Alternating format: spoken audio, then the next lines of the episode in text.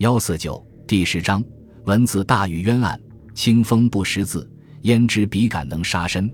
文字狱是封建制度的特有产物，历朝历代史不绝书。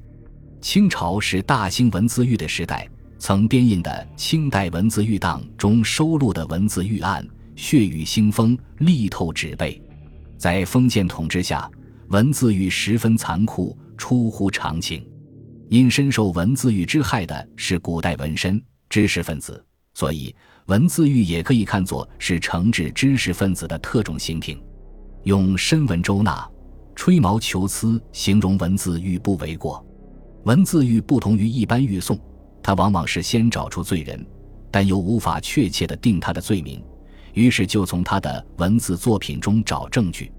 大则几十本的专门著作、文集、诗集。小则短文、诗词、断句或者言语，无论是自己做文章还是传抄、誊录别人的，只要是写出来的文字，都可以作为文字狱的罪证。文字狱的罪人则被扣上叛逆的帽子。然而，文字狱的案件大多却是冤案、假案和错案，罪名也是罗织成立的。实际上，文字狱只是封建统治者树立权威、维护政权的一种手段。最终目的是要借此迫使全体臣民设服皇权。